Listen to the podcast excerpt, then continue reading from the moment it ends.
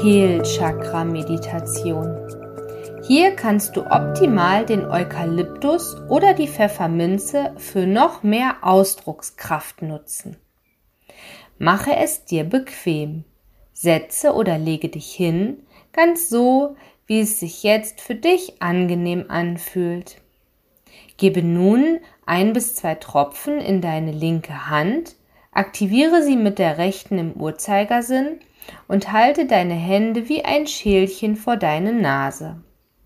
Zur Einstimmung auf diese Kurzmeditation nimm nun drei tiefe Atemzüge und nehme die klare, frische Botschaft des Öls in dir auf.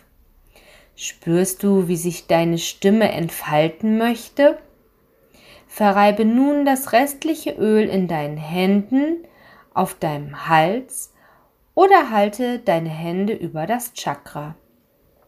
Lasse deine Hände ganz sanft auf deinem Hals zum Liegen kommen und schließe, wenn du magst, deine Augen.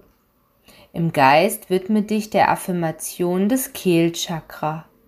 Ich lenke meinen Atem in meine Kehle.